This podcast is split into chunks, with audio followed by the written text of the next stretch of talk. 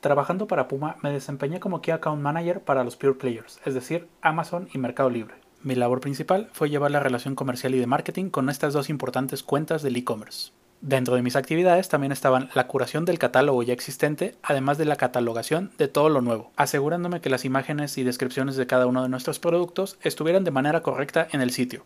También era muy importante el análisis a profundidad del sell-in y sell-out para monitorear el desempeño de nuestros productos. En caso de que hubiera oportunidades, tomar las acciones necesarias con compras y en caso que no, asegurarnos de limpiar ese inventario para que no se convirtiera en un problema para nuestros clientes.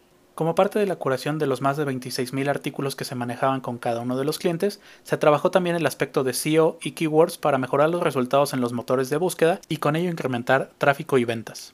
La creación de las tiendas oficiales también fue parte de mi labor. Esto con el fin de mejorar la experiencia de compra para el consumidor al tener dividida la página en diversas categorías y tipos de producto. Bajo la misma premisa se crearon las tiendas oficiales de Puma Motorsport y Puma Kids. Como lo comentaba al principio, la parte de marketing también caía en mi cancha, al tener el control de las inversiones que se iban a realizar con cada uno de los clientes. Esto para tener mayor tráfico a la página o alguna sección de ella en eventos importantes como Buen Fin, Prime Day, Hot Sale, etc. O incluso para los lanzamientos de producto que se tenían cada Q. Los resultados de mi trabajo se comenzaron a ver desde el primer Q de mi gestión al crecer a triple dígito, y cerrando un exitoso 2020 creciendo al doble. Sigue escuchando sobre mi perfil en este podcast. Si tienes dudas sobre alguna de mis posiciones, no dudes en contactarme en cualquiera de mis redes sociales o en LinkedIn.